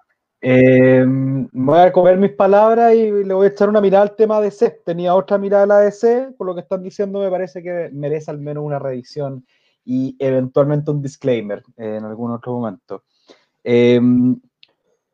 Yo voy a jugar primero voy a tirar la talla. Mi candidata constituyente fallía en el distrito 11 es Marta Lagos. Eh, después de Marta Lagos, eh, tengo que jugar a ser un poco sincero. mis candidatos, efectivamente, por una cuestión ideológica, de gusto, también son similares a los de Lucas, son Cristóbal Belolio y Esquella. Ahora, digamos las cosas como son. Ambos enfrentan problemas súper importantes en sus desafíos electorales. Esquella, principalmente, es un candidato muy de. Un candidato que difícilmente va a sacar infinitos votos en lugares que no sean de, de y en el distrito por el cual espera ir hay un sector que no es de, que no es de una mm, de una fuerza intelectual elitaria que, efectivamente le permita salir. Él va a compartir lista con gente que es mucho más conocida que él. Él va a competir contra una lista de la derecha donde presuntamente también va otro tipo de apellido que ella. Eh, esas cosas electoralmente pesan y pesan mucho, ¿no? Si tú tienes dos personas de apellido ella una en cada lista, en una lista que tiene el tamaño de un mapa, eh, se vuelve muy complejo. Eh, un problema similar al que corre, al que corre Cristóbal, donde probablemente los votos de él puedan terminar apoyando a gente como Lucía López o Jorge Baradit y eventualmente em, él tiene que ver cómo logra 50.000 votos eh, o una mayoría en su lista con algo así como 35.000 votos. 35.000 votos hoy día es una cantidad que es... Eh, no es como echarse para atrás y que salgan, no, no, es el caso. Em, bueno, con eso digo más o menos quiénes son mis constituyentes favoritos y me voy a tomar un, segundito para hacer también otro, otro punto que me parece súper relevante que sería genial si en algún otro momento pudiésemos tratar y que tiene que ver con los temas constituyentes. Yo estoy un poco impresionado del poco debate de propuesta eh, de los candidatos constituyentes, estoy un poco incluso molesto con estos candidatos issue eh, de temas particulares, como si como si los temas de género fueran un tema en sí mismo y no algo que está en todos los temas. A mí no me sirve que alguien me dice que, tiene, que quiere una política de género, me interesa que me diga cómo quiere esa política de género en distintos otros, muchos temas que cruzan una constitución. A mí me parece que una constitución versa sobre cuatro temas fundamentales que son institucionalidad y nacionalidad como el primero, eh, una segunda parte de, derechos y deberes, que es uno de los 15 capítulos de la Constitución y probablemente donde se ha centrado el 90% del debate constituyente.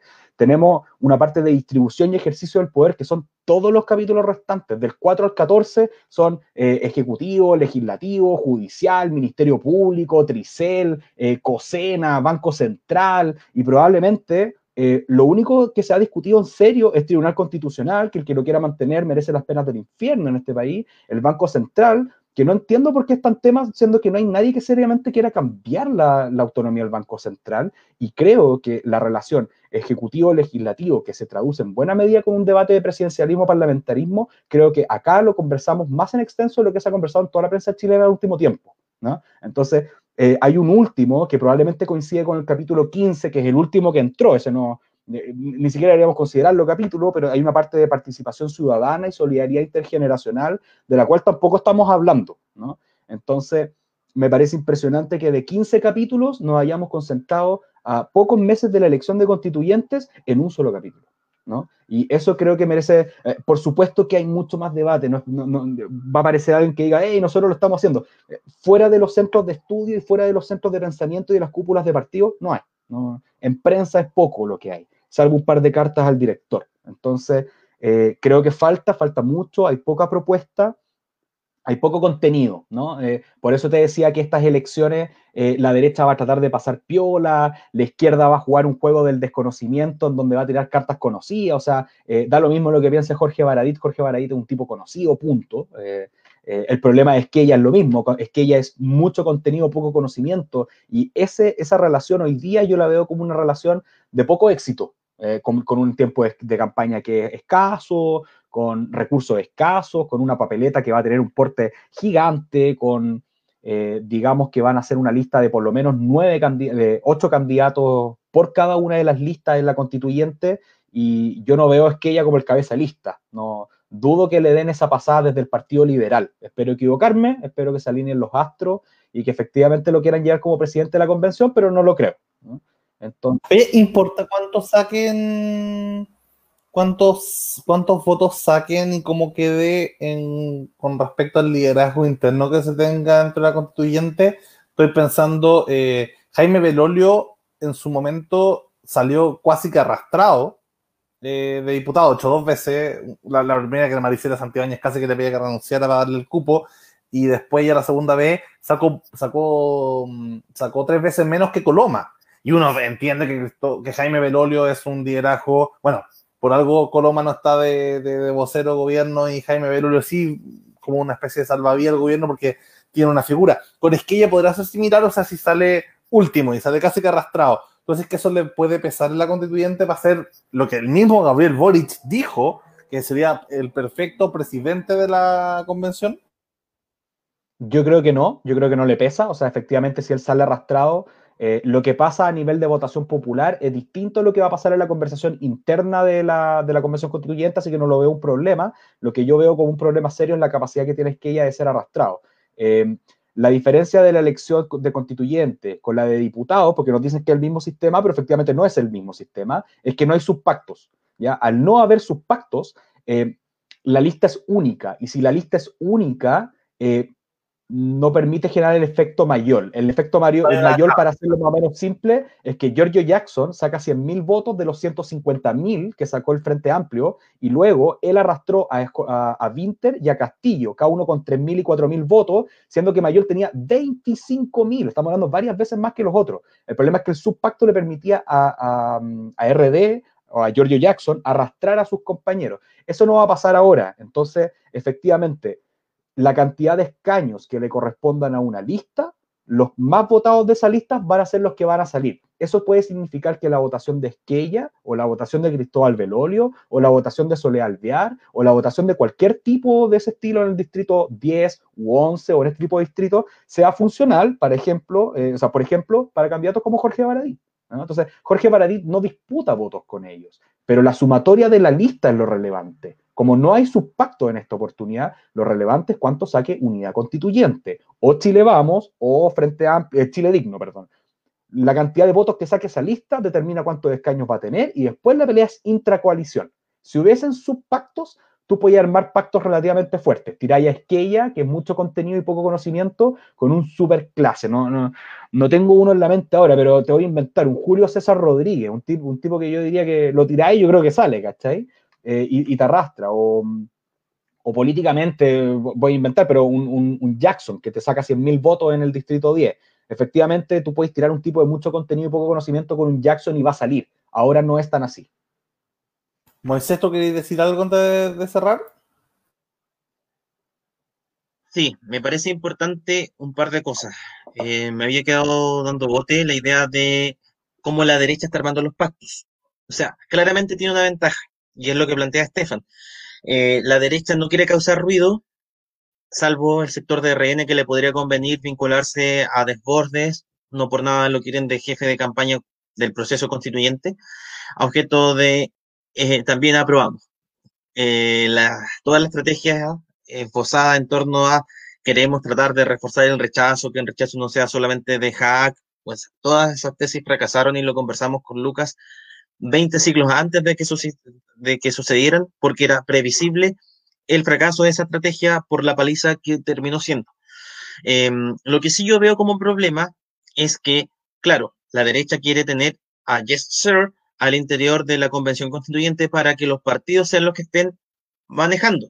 El problema es que si, es que tú le estás quitando un, un electo por distrito, por regla general, salvo excepciones, eh, ¿Cómo logras que estos candidatos sin manejo, sin agallas, sin eh, maquinaria política, sin experiencia política partidista, más allá de maquinear un par de elecciones internas, cosa que no es extrapolable a nivel distrital, logre ser electo?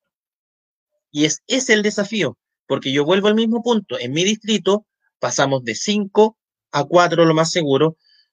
Cuando eran 5, 2 eran Chile Vamos, tres izquierda y centro izquierda, incluyendo Frente Amplio, y resulta que ahora lo más probable, con suerte saque uno, Chile vamos, en mi distrito. Si es que lanzasen buenos candidatos, podrían sacar dos y dividirse la torta. Si tú lanzas a un candidato que viene del mundo rechazón, si y lanza a un candidato que viene del mundo rechazón, si manda a un chico que fue integrante de, una, de un centro de estudio y que trabaja en una municipalidad distinta, externa al distrito 13, eh, si lanza a un chico que no tiene habilidades políticas, que no ha trabajado en federación universitaria, que no tiene trabajo de base, que no tiene un grupo eh, temático como el, su One Hit Wonder, por ejemplo, es la... ¿Cómo se llamaba la candidata del Partido Liberal en, el, en la interna del constituyente? No, en la, interna, en la primaria pasada, para el distrito 10. no, no, para Santiago para la, gobernación. Para la gobernación, Partido Liberal. Bueno, tenía una chica que... Eh, ¿La María José Cumplido? Sí. La María José Cumplido corría ahí por gobernadora. Cumplido, que un par de días antes de la elección estaba diciendo que eh, quería promocionar a nivel de intendencia un menú vegano y hacer un, un manual del mundo vegano para generar sello y estrategia. Esa esa campaña para una gobernación claramente no era. Ella se estaba preparando para el proceso de abril o la diputación, en donde tú sí puedes tener un, tema un eje. Podemos discutir, como bien plantea Estefan, lo nefasto de esta idea porque al menos, por ejemplo, cuando hablas de género, el género no está simplemente en los temas de género, está en cómo tú entiendes una constitución, cómo tú entiendes los derechos sociales, cómo entiende el Tribunal Constitucional, es, transversal. Pero en términos electorales este es muy útil porque permite arrastrar a los tuyos. Pero de nuevo, si es que la derecha para el proceso constituyente no tiene siquiera candidatos de un tema que apunten, no sé, al mundo vegano o, en, o lo que pasó en muchos distritos era el candidato evangélico, no tienes forma de lograr que se compense la falta de manejo político. Y es allí donde tengo el problema. Eh, no en qué pueden hacer si es que salen electos, sino en si es que logran ser electos. Y allí creo que es una discusión bastante importante porque si bien soy de la idea de que la derecha igual va a salir ganando, em, cuando te vas con demasiado desdén a un proceso, las probabilidades de que tú termines siendo el que se vale las patas es alta. Y creo que la derecha puede correr ese riesgo, pero si que hace las cosas con mediana inteligencia, la división de la, la división de la izquierda y la centroizquierda le va a dar por garantizado a lo menos la mayoría relativa de la convención constituyente. Oye, Moisés, justamente estaba la, mm, el, el, constituyente que tú mencionaste, ¿cierto? El Tete García estuvo en nuestro programa, así que vean y busquen en YouTube eh, la entrevista que le hicimos a, Tete García, que es un grande. Él, en todo caso, legalmente sí puede eh, ser candidato constituyente, pero éticamente no quiere, y lo dijo del primer día, y él votó dentro de la misma mesa técnica que tú mencionabas, él votó para no ser, eh, o sea, para que se inhabilitaran ellos, y según él comentó, nadie más votó eso junto a él. Así que bueno, aplauso doble ahí por su, su compromiso ético. Vea, ¿cuál es tu candidato constituyente favorito o tus candidatos favoritos? Y cerramos. Bueno, eh, digamos yo me lanzo por tres.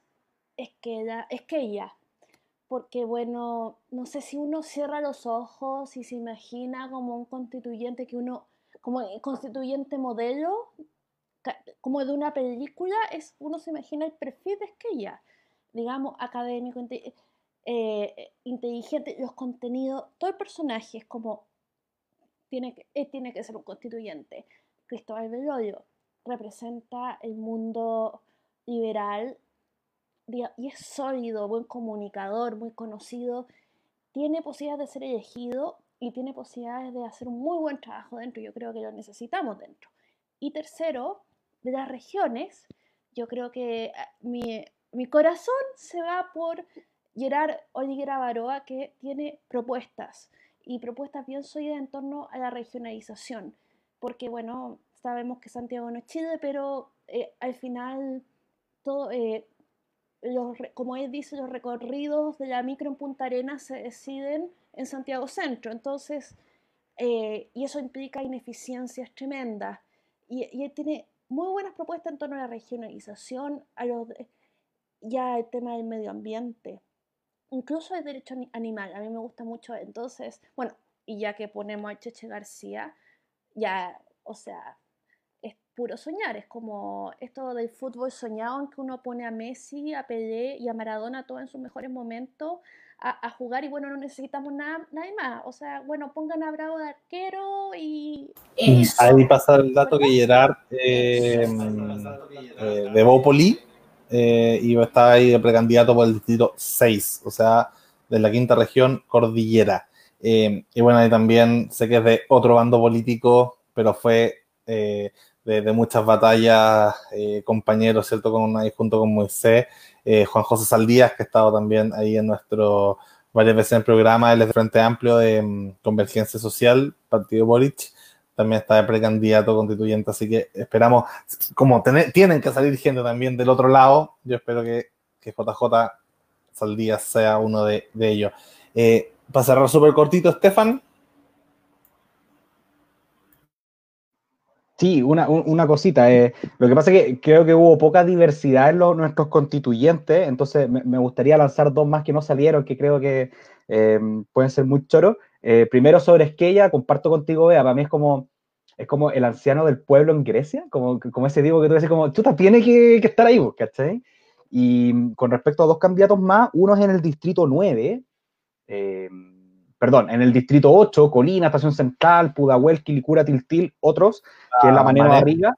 La manera barriga es una cabra eh, que tiene muchas ganas, mueve gente, tiene buenas ideas, es una tipa súper razonable, eh, no es del todo mi mundo y yo la veo y digo así como, chuta, sí, necesitamos un poco de eso, creo que necesitamos de eso. Y por otro lado... Probar. ¿Cómo? Fue vocera de Elige Probar. Sí, todo el rato, yo la conocí ahí, y, insisto, no es, no es lo que yo diría como mi candidato ideal, y encontré en ella una tipa súper razonable y que de verdad creo que tiene todo para ser una buena constituyente. Y por otro lado, al Distrito 9, y aquí me van a odiar un poco porque es un ex comunista, Arturo Guerrero, el señor de la Vega. Eh, yo creo que una de las cosas que necesita esta constitución, o sea, esta convención, para que sea útil es legitimidad. Y yo creo que tipos como él, que tienen pachorra, que tienen tema, que quizás no te manejan economía, el revés y el derecho, pero no tienen por qué hacerlo. Son gallos que saben dónde poner los clavos específicos, son gallos que son capaces de pelearse con el PC porque hacen las cosas mal y hablar como por algo así como un llamado pueblo y efectivamente tiene su pequeño pueblito ahí. Eh, Arturo Guerrero, yo lo encuentro un gallo que dotaría a esta constituyente de una, de legitimidad que de verdad necesitamos. No puede ser puros académicos, no pueden ser puros ultraintelectuales, tiene que haber legitimidad, tiene que haber calle, tiene que haber terreno, tiene que haber vega, tiene que haber... Bien, bien, Arturo Guerrero. En Muy el, bien. En el 9 paso el dato. Distrito 9, Distrito 8, Distrito 6, Distrito 7, Distrito 11, Distrito 10. Tenemos ahí varios números. Una pregunta. ¿Se acopla o no? no. ¿Mi audio? ¿No? Perfecto. Creo que para finalizar, no, no, el gran problema de, el gran problema de, de Esquella es lo que yo mencioné, es una elección que tienes que ir a ganar a la calle.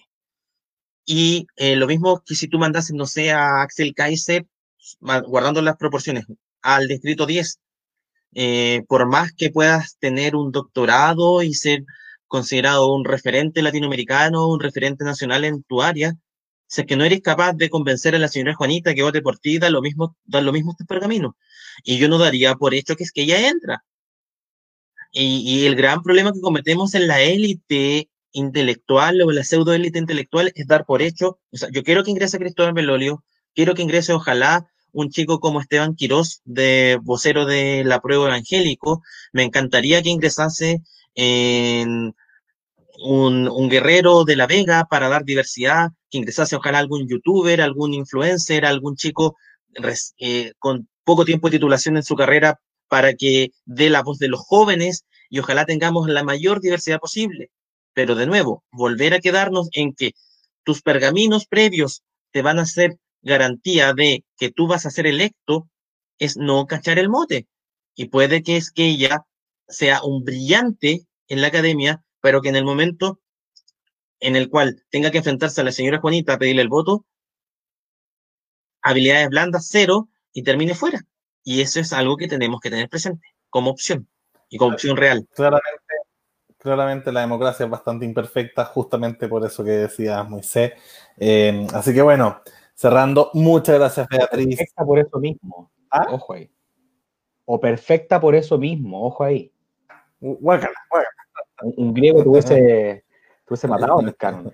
La democracia no es mejor que la sociedad que uno tiene. Y se supone que uno defiende la democracia porque es la mejor forma de encontrar, por ejemplo, representantes.